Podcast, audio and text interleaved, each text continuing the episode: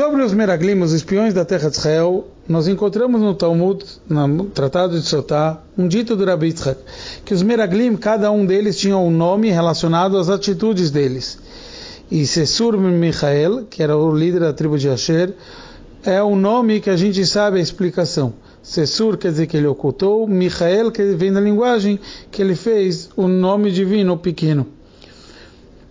O Rabbi Yohanan fala, Av anomar, nós também vamos falar, que Nachvi ben Vavsi, quer dizer, o outro líder, líder da tribo de Naftali, que ele chamava Nachvi ben Vavsi, também tem um ensinamento. E qual que seria esse ensinamento? Nachvi quer dizer, ele ocultou as palavras de Hashem, e Vavsi vem que ele, ele passou pelas midot, pelas forças divinas, Shalakash Baruch de Hashem. E o Rebbe analisa, será que seria uma discussão entre o Rabi Yitzhak e o Rabi Yohanan? E por que ele menciona aqui na Gemara que a gente tinha todos os nomes, mas a gente só sabe uma explicação? Será que realmente é assim? A gente tem, consta nos Midrashim, explicações sobre todos esses nomes. E será que esses nomes realmente eles representam só coisas negativas? Então Moshe Rabbeinu iria mandar eles como espiões? Resumo de tudo, o Rebbe fala que, obviamente, há explicações sobre todos os nomes e poderíamos trazer, mas o principal da Torá é a gente aprender uma coisa na prática. E esse era todo o conceito dos Meraglim. Eles queriam que a gente ficasse no estudo da Torá, talvez até agir um pouquinho, porque a Torá exige que a gente haja alguma coisa, mas só de uma forma superficial.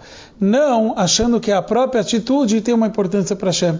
E a gente sabe que não. Hashem quer que a gente viva no mundo inferior, prático aqui embaixo. E esse então é o ensinamento que Rabbi ah, ele entendeu.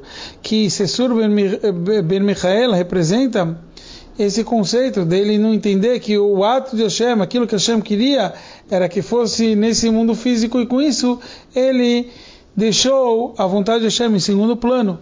Rabbi Yohanan fala a verdade. Essa já é a explicação do que, que a gente pode aprender o que não fazer de Sessor Michael.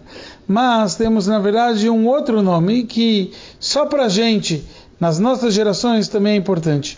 Não é só importante agir, mas também é, devemos agir com vontade, com midot, com, as no, com amor e temor a Deus. E esse é o conceito de Nachvi ben Vafsi, que para gente, por isso o Rabi Yohanan não está discutindo com ele, Anonomar, nós também vamos dizer que Nachvi ben Vafsi veio nos ensinar que a gente não pode passar por cima das palavras de Hashem, da vontade de Hashem, das midot, e devemos servir Hashem na melhor forma possível.